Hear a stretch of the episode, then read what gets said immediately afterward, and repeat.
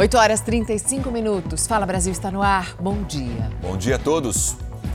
O Fala Brasil começa mostrando o caso da menina de 11 anos que teve uma perna amputada depois de um acidente com um carro alegórico perto do Sambódromo do Rio de Janeiro. A garota está internada e o estado de saúde dela é grave. Esse é o carro alegórico da escola de samba em cima da hora envolvido no acidente. A vítima é Raquel Antunes da Silva. De acordo com familiares, a criança estava sentada no carro alegórico parado quando integrantes da escola de samba começaram a empurrar o veículo. Com a movimentação, a menina acabou ficando presa entre o poste e o carro alegórico. O acidente aconteceu depois que a mãe e a menina estavam numa praça perto da Sapucaí lanchando e a garota se afastou para olhar os carros alegóricos. De repente, a mãe foi avisada de que a filha estava ferida. Eles empurraram que o carro e não viram que ela estava na traseira sentada. Aí prensou a perna dela. Raquel recebeu os primeiros socorros no Sambódromo e depois foi levada para um hospital municipal também no centro do Rio. Ela ficou com as duas pernas muito machucadas e está internada em estado grave, de acordo com a Secretaria Municipal de Saúde. O local do acidente foi isolado para o trabalho da perícia. A mãe da menina afirmou que nenhum representante da escola de samba, em cima da hora, deu suporte à família. Ninguém veio, só ela só veio transferida de ambulância de lá para cá, só.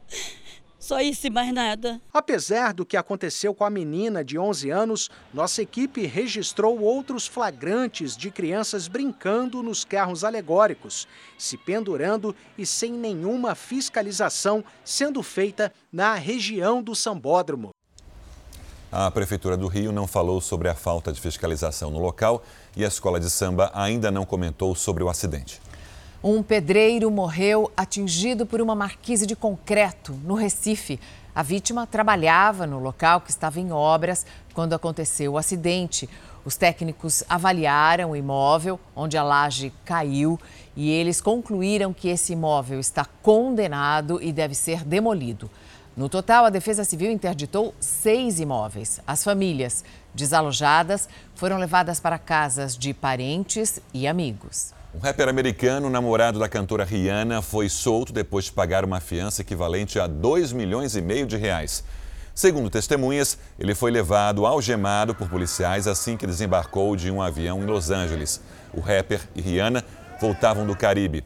Ele é acusado de envolvimento num tiroteio em novembro do ano passado. Segundo as autoridades, o rapper disparou três vezes durante uma discussão e fugiu. Uma pessoa sofreu ferimentos na mão.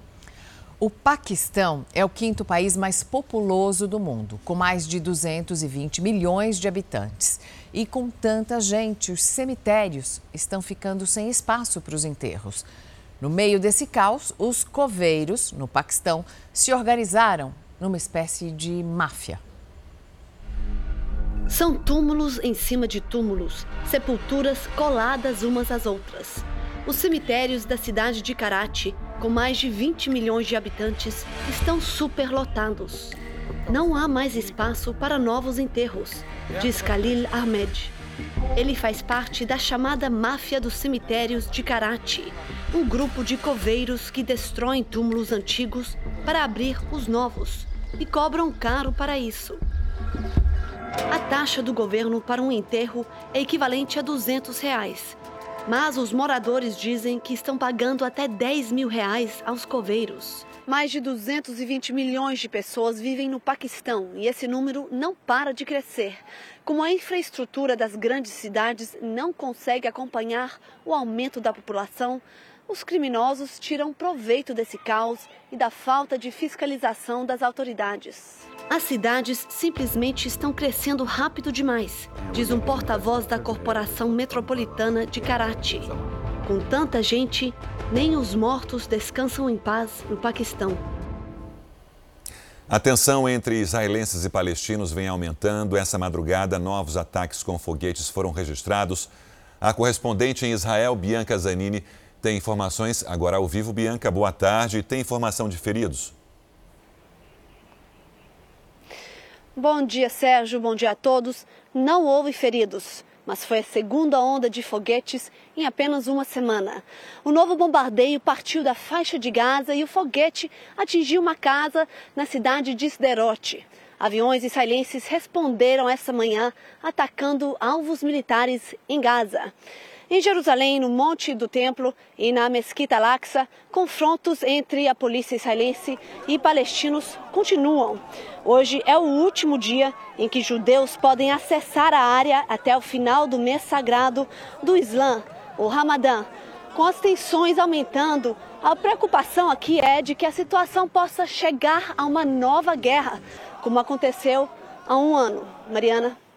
Obrigada, Bianca. E um estudo da Fiocruz revela que 20 estados no Brasil estão com um aumento considerável nos casos de gripe. E a situação é crítica na capital federal, que registra um surto da doença de um mês para cá. O pequeno Miguel, de apenas um ano e nove dias, passou cinco dias internado na UPA de Tancredo Neves depois de ter apresentado fortes sintomas de gripe. Segundo os médicos, Miguel desenvolveu uma forte secreção que provocou crises respiratórias. E o pequeno Miguel não é um caso isolado. Ele é um dos 8.391 casos registrados de gripe em crianças de 1 de janeiro até a segunda quinzena de abril. No primeiro mês do ano, foram 146 casos. Em fevereiro, 2.034. Em março, 3.658. E agora, na metade de abril, já são mais 2.553 registros. Para esta infectologista, com a mudança no tempo, é natural que os casos aumentem. Há uma predileção de alguns vírus respiratórios em circularem mais no período do outono e inverno. Mas entre as crianças, existe um outro fator que também contribuiu para o aumento de casos. O retorno das crianças às escolas e creches, possibilitando um contato maior entre elas, aumenta a disseminação desses quadros virais. Entre adultos, os números aumentaram em 180% de janeiro a abril. Em janeiro, foram 822 atendimentos. Depois, em fevereiro, o número subiu para 5.373. Em março, foram 4.606 casos. E agora, na metade de abril, são 2.300 registros. E um fator fundamental também contribuiu para esta subida no número de atendimentos: a utilização da máscara.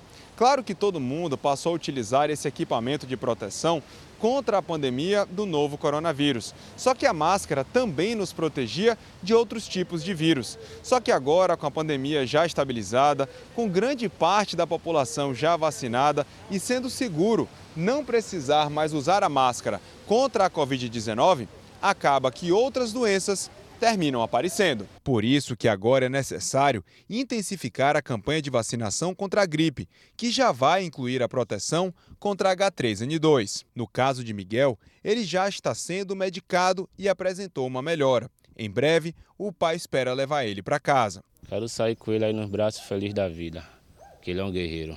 Tão, tão novo já está passando por isso tudo. Miguel é guerreiro. Um levantamento do Tribunal de Contas de São Paulo mostrou que a pandemia gerou um custo de 20 bilhões de reais ao governo do estado e às prefeituras. Entre março de 2020 e março de 2022, o estado desembolsou 9 bilhões e meio de reais. As cidades destinaram 10 bilhões e meio ao enfrentamento da pandemia. A saúde foi a área que sofreu mais impacto. Esse é o primeiro feriado desde o início da pandemia em que as pessoas podem sair em massa da cidade de São Paulo. Ontem à noite, milhares de carros passaram pelas rodovias do estado e agora nós vamos saber como está o movimento na maior rodoviária da América Latina. Vamos ao terminal Tietê com o repórter Bruno Piscinato. Bruno, muito bom dia. Qual é a situação por aí? Bom dia, Mariana. Olha, a situação por aqui é bem intensa, viu? Muita gente por aqui, um verdadeiro formigueiro, tamanha quantidade de pessoas que estão tá procurando, né? As rodoviárias de São Paulo. A gente está na rodoviária do Tietê, como você disse. Olha só, todas as plataformas lotadas, não tem atraso nos ônibus até o momento. A expectativa é que todas as rodoviárias de São Paulo, Tietê, Jabaquara e Barra Funda, os três terminais, mais de 211 mil pessoas deixem a cidade, né? Nesse feriado, como você disse, primeiro feriado depois de todas as restrições depois do coronavírus, muita gente deixando a cidade para visitar familiares, os principais destinos, interior de São Paulo, também o litoral norte, estados vizinhos, né, como Rio de Janeiro, Minas Gerais, muita gente passando por aqui, feliz em poder curtir esse feriado. Então, muita gente deixando via rodoviária, a gente tem a orientação, quem for viajar, pegar o ônibus, chegar meia hora com antecedência, né, porque tem muito movimento em torno das rodoviárias e também fica o alerta para quem for sair de carro. A gente teve um movimento muito grande e intenso ontem nas estradas e hoje isso deve permanecer até por volta das 4, 5 horas da tarde. Estimativa é que de 4 milhões e meio de veículos deixem a região da Grande São Paulo é, em busca do interior, em busca de curtir esse feriado com as pessoas que tanto gostam. A gente segue acompanhando toda a movimentação por aqui e levando todas as informações para o Fala Brasil. Mariana, Sérgio. E Bruno, precisa usar máscara nos ônibus? No terminal a gente percebe que não. Precisa sim, Sérgio. A orientação é que dentro dos ônibus, né, durante a viagem, enquanto estiverem nos ônibus, tem que usar máscara. Do lado de fora, as pessoas é optativo, né? Tem muita gente que continua já usando por aqui. O pessoal está aqui na fila de embarque, né? Então já está preparado, mas tem gente que circulando aqui pela rodoviária sem máscara. Pode circular sem máscara, sim. Orientação e obrigatoriedade apenas dentro dos ônibus. E um criminoso usou um comprovante falso de transferência via Pix para aplicar um golpe de quase mil reais em uma padaria no interior de São Paulo. Outros estabelecimentos também já foram prejudicados. A funcionária da padaria, prefere não se identificar, mostra o pedido por mensagem de aplicativo feito pelo criminoso. O valor da compra ficou em 920 reais. Para não levantar suspeita, o bandido usava uma foto com o nome de uma empresa de bebidas. O golpista passou um endereço falso de entrega. Assim que o funcionário chegou no local, o suspeito pegou parte dos produtos e disse que tinha feito um Pix. O funcionário, então desconfiado, ligou para o estabelecimento e foi informado que o pagamento não havia sido feito. Mandaram um comprovante com o nosso nome até já, é, que, foi, né, que a gente falou, como assim, como conseguiram, né? Pelo nosso banco, pelo nosso nome, e só que não caía no banco. Meu motorista ligou, eu falei, olha, pega essas mercadorias aí porque não está caindo o valor no banco. O estelionatário mandou um comprovante de pagamento falso. O entregador conseguiu recuperar algumas mercadorias. Segundo o atendente da padaria, outros estabelecimentos já caíram no mesmo golpe e procuraram a polícia que investiga o caso. É, a gente fica bem para baixo, né, desanimado, mas a força e a fé é maior e a gente batalha aí para recuperar. Um vereador de Campinas, no interior de São Paulo, e o filho dele invadiram um centro de saúde na cidade para uma suposta fiscalização. O vereador chegou a abrir a porta de uma sala onde estava sendo feito um atendimento ginecológico. Quando a guarda municipal foi chamada, o parlamentar ainda xingou os agentes.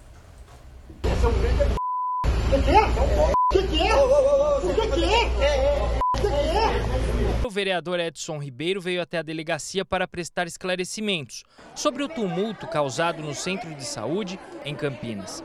O vereador disse que recebeu uma denúncia de falta de atendimento na unidade de saúde e resolveu fiscalizar. A ação foi filmada e o vídeo ganhou repercussão. Não assusta não, senhor, não assusta não. Tem bandido aqui não. Tem autoridade. Em um determinado momento, o parlamentar discute com uma médica que fecha a porta da sala em que estava. Peraí, vereador, por favor, me respeite. Eu não estou fazendo palanque aqui não. Eu não estou fazendo palanque aqui não. O parlamentar, acompanhado do filho, teria aberto a porta de vários consultórios, inclusive onde aconteciam atendimentos ginecológicos. Toda a confusão aconteceu aqui nesse centro de saúde. Por meio de uma nota, a prefeitura disse que repudia qualquer ato de violência e se solidarizou com os funcionários. A Secretaria de Saúde informou que a equipe médica da unidade está completa e que os atendimentos estão acontecendo normalmente. Durante a confusão, a Guarda Municipal foi chamada e a equipe registrou o boletim de ocorrência de desacato.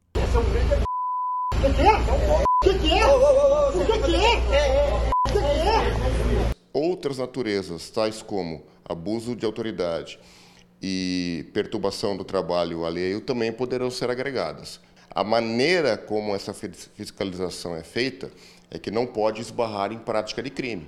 11 pessoas devem ser ouvidas nos próximos dias. O vereador Edson Ribeiro informou que fez um requerimento de informação para a prefeitura, questionando os problemas no centro de saúde do satélite Iris 1.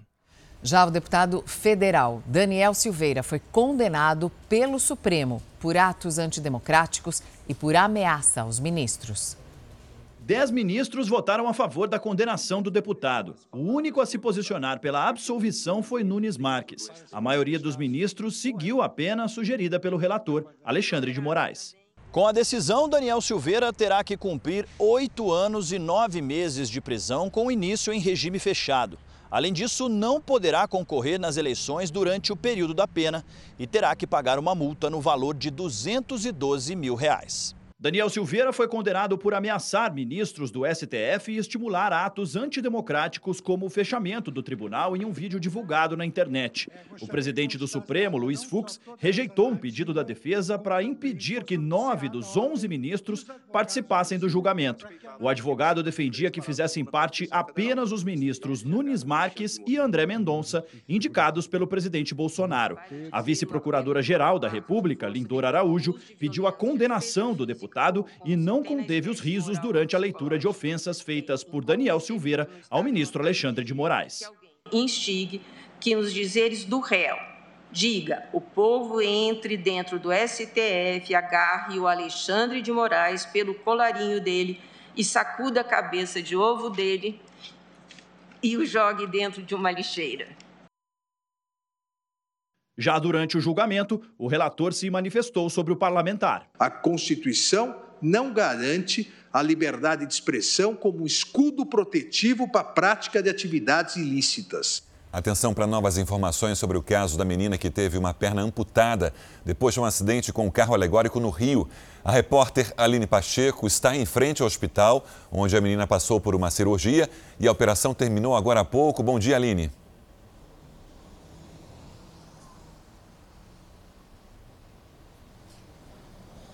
Olá, bom dia. A cirurgia acabou, o assistente social veio conversar com a tia que ficou aqui no hospital representando a família e disseram que a menina está estável. Às 10h30, um médico vai vir conversar com a família e passar os próximos passos. A mãe, a Marcela, ela está grávida. E ela entrou em estado de choque assim que recebeu a notícia que uma das pernas da filha tinha sido amputada e que a menina precisou ser reanimada durante as sete horas de cirurgia porque teve uma parada cardiorrespiratória. Raquel também está com um traumatismo no tórax. Marcela foi para casa, onde já recebeu a notícia de que a filha está estável e deve retornar aqui à unidade médica. Representantes do Ministério Público estiveram aqui para acompanhar a cirurgia, acabaram de deixar também a unidade, mas preferiram não comentar o caso. Sérgio Mariana. Obrigada, Aline. Os brasileiros precisam estar atentos. As carteiras de habilitação estão vencendo e muitos motoristas estão se esquecendo de renovar. E dirigir com CNH vencida é considerado uma infração gravíssima. José Vasco está usando tão pouco o carro que quase perdeu o prazo para renovar a carteira de motorista. O documento venceu no início do mês de março e ele só poderia rodar até o dia 14 de maneira regular. Foi necessário gastar quase 300 reais para renovar o documento. Foi tudo o emboladeira esse início de ano. Veio os impostos tudo, vem imposto de carro, né? vem, vem é, renovação de carteira para quem tem que renovar. Vou falar com você, a gente está vivendo a trocos de empurrão. Ao contrário dele, milhares de mineiros deixaram a CNH vencer nos últimos meses. Segundo o Detran, cerca de 92 mil pessoas já estão com o documento irregular. E até o fim de abril, mais 90 mil motoristas podem ficar na mesma situação no estado. A pandemia é um dos motivos apontados pelo Detran de Minas para números tão elevados. É que a renovação chegou a ser interrompida nos momentos mais críticos e os motoristas foram autorizados a rodar com a carteira vencida há mais de 30 dias. Só que no fim do ano passado, essa flexibilização foi revogada e o prazo antigo voltou a valer. Minas não é o único estado onde os motoristas parecem ter se esquecido de renovar o documento. Em São Paulo, cerca de 50 mil dos mais de 173 mil condutores que tiveram a CNH vencida durante a pandemia ainda não procuraram o Detran para fazer a regularização. No Rio, aproximadamente 50 mil pessoas precisam agendar o serviço. Quem faz parte desse grupo e ainda pretende continuar dirigindo tem que ficar atento, porque dirigir com a CNH vencida é uma infração gravíssima, de acordo com o Código de Trânsito Brasileiro. A inflação afeta fortemente 8 em cada 10 brasileiros. O poder de compra já não é o mesmo, segundo uma pesquisa que acaba de ser publicada. O que a pesquisa feita pela Confederação Nacional da Indústria indica, o seu João Olívio sentiu no bolso. O preço de muitos produtos subiu. Algumas coisas tu tem que pesquisar para comprar, senão tu deixa e não leva. A inflação afetou o poder de compra. De acordo com o levantamento, 87% dos brasileiros acredita que o preço das mercadorias aumentou muito nos últimos seis meses. A carne, por exemplo, está virando o artigo de luxo. A carne está só para olhar mesmo? Só para olhar mesmo, que não dá para levar. Os dados mostram que 76% da população se sente muito prejudicada com tanto reajuste. A pesquisa ainda trouxe outra questão 64% dos brasileiros se viram obrigados a reduzir os gastos. A gente decidiu fazer um comparativo de alguns produtos básicos da cestinha ou do carrinho de qualquer brasileiro. Eu separei aqui, por exemplo, frutas, né? Peguei maçã e de legumes também peguei batatas. Mas a gente está com a nossa economista, educadora financeira, para ver o que é possível de substituir. Eu sugiro sempre a gente dar uma olhadinha para o que tem de frutas da estação no supermercado, né? Uh, então eu fiz aqui algumas substituições. A maçã eu estou substituindo pelo caque. Batata inglesa eu arrumei dois substitutos agora, o aipim e a batata doce. Outros que são fundamentais também, que a gente tem aqui colocou do dia a dia, né? Pãozinho, manteiga, por exemplo, claro, para muitas pessoas, e o café. Para o café, pode pensar em tomar um chá, um chá preto, né? Uh, a manteiga pode substituir por uma margarina. E o pão? E o pão a gente pode pensar, se for o pão de forma, uh, em congelar também uma parte dele, né, para evitar desperdício. É, a gente é que tem que ficar reduzindo o que consome, né? Não faz sentido isso. Os preços não podem continuar subindo sem que os salários e a capacidade de renda do brasileiro aumente também. Agora, com a inflação, esse preço dos alimentos em alta, os atacarejos estão ganhando novos clientes. São famílias que têm renda até maior, mas que também buscam formas de economizar sim. E para atender esse público que é mais específico, esses supermercados, hipermercados na verdade, mudaram para oferecer mais conforto e praticidade. Na casa da Gláucia, os armários, geladeira, tem estoque de mercadoria para o mês inteiro. A empresária só faz compra no atacarejo. A grande diferença do atacarejo é a vantagem de você comprar o produto que você já utiliza né, numa maior quantidade com menor custo. A partir de três unidades, você já tem uma oferta bem atrativa. Os hipermercados que vendem no atacado e varejo ganharam mais clientes das classes média e alta. A gente quase que dobrou. A gente tinha aproximadamente 5% desse faturamento para o público AB. Né? O grande negócio do atacarejo é vender para o pequeno comerciante para a classe CDE. Mas eles vieram para cá, gostaram, porque é mais barato. A gente também ofereceu alguns produtos para atendê-los a pesquisa de uma plataforma de dados de varejo e consumidores constatou que dois a cada três lares brasileiros estão optando por esse tipo de compra, em maior quantidade para garantir valores mais baixos. Os atacarejos têm, em média, preços 15% menores do que supermercados comuns. Dois pontos que te trazem ao atacarejo hoje. Sim, variedade, preço Acho que facilidade de ter tudo num lugar só, né? Eu acho que você compra bem mais em conta como hoje está difícil tudo, a gente tem que procurar. Tem que procurar. E levar vantagem, sempre. A Daisy provou o atacarejo há pouco tempo e não mudou mais. Eu fazia compra antigamente, dava uns 500 só a compra de utensílios tipo arroz, feijão, essas besteiras. E aqui eu gasto tipo 300, 400 reais. É uma boa economia. É uma boa economia. O setor começou a ver um movimento maior das classes alta e média já há uns cinco anos. Mas foi durante a pandemia que esses clientes chegaram para valer. Primeiramente por causa das restrições, fazer compras maiores e sair menos de casa. Depois veio a necessidade real de economizar. De acordo com a plataforma de dados, os preços dos alimentos ficaram em média 30% mais caros nos últimos três anos. A inflação elevada ela atinge indistintamente a sociedade e nesse momento ela não pega só a família de baixa renda, ela pega também a classe média e a classe alta. Esse tipo de consumidor deixa de preferir a sofisticação, deixa de preferir a marca diferenciada e ele busca preço. De olho nesses novos clientes, os atacarejos começaram a se movimentar para fidelizar os consumidores. A gente reformou algum, alguns setores da loja. Por exemplo, o hortifruti. O hortifruti a gente colocou algumas bancas para mostrar um pouco mais de frutas especiais, alguns produtos que a gente não trabalhava. Né? Na categoria de bebidas também, a gente teve que aumentar o nosso mix, então a gente deu uma melhorada, uma repaginada na, na, na gôndola. E isso agrada quem compra. A Gláucia, por exemplo. Antigamente, né, nós tínhamos assim uma grande dificuldade de encontrar os produtos, porque eram em grades.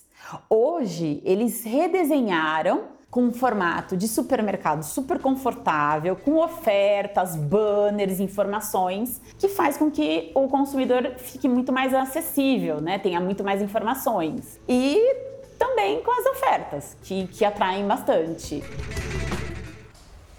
Brasília completa hoje 62 anos e nós vamos para lá falar com a repórter Vanessa Lima. Vanessa, bom dia. Como é que estão as comemorações então do aniversário da capital federal?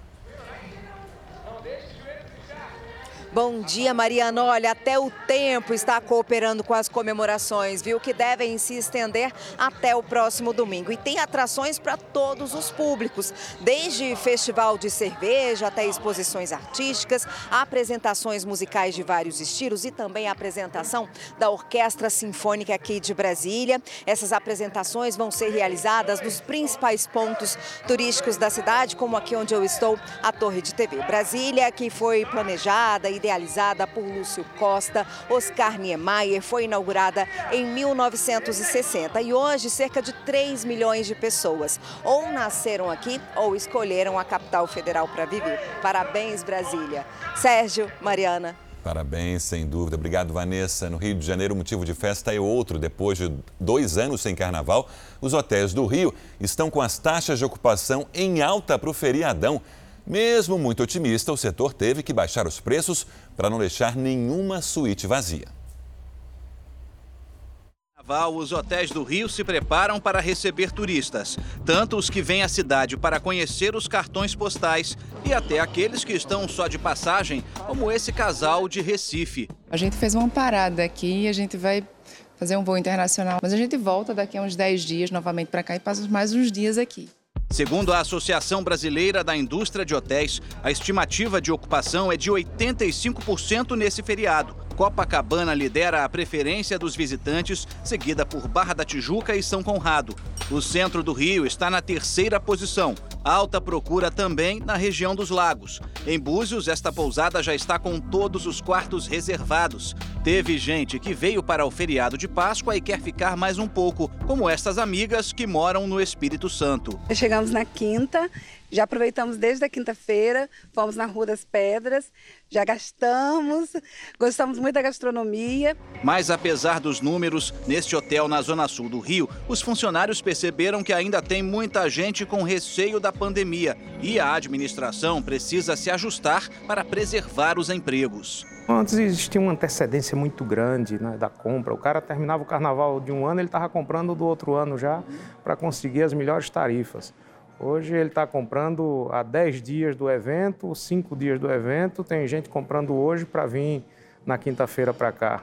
O setor hoteleiro tem boas expectativas para o carnaval, mas as coisas ainda não estão como antes. Muitos hotéis tiveram que baixar os preços para atrair hóspedes e conseguir fechar as contas. Algumas tarifas estão mais baratas do que em 2019. foi a solução encontrada para não deixar as suítes vazias. A diária dessa suíte, por exemplo, custava R$ 2.300. Agora o valor é R$ 1.516. Tem banheira, todo o conforto e vista para o mar. O valor ainda está alto, mas já deu uma bela reduzida. E quem pode ficar mais uns dias por aqui só quer saber de aproveitar. Tá tudo muito mais animado e a gente quer curtir, né? Quer se inteirar de tudo que está acontecendo na cidade e curtir o máximo. A família de um morador da comunidade de Heliópolis, em São Paulo, tenta provar que ele é inocente e ele já está preso há mais de dois meses, acusado de um assalto à mão armada. Mas uma série de divergências na investigação intriga a família e também a defesa do rapaz. Entre elas, o fato do jovem ter tatuagem no braço, ao contrário do criminoso, que foi flagrado pelas câmeras de segurança.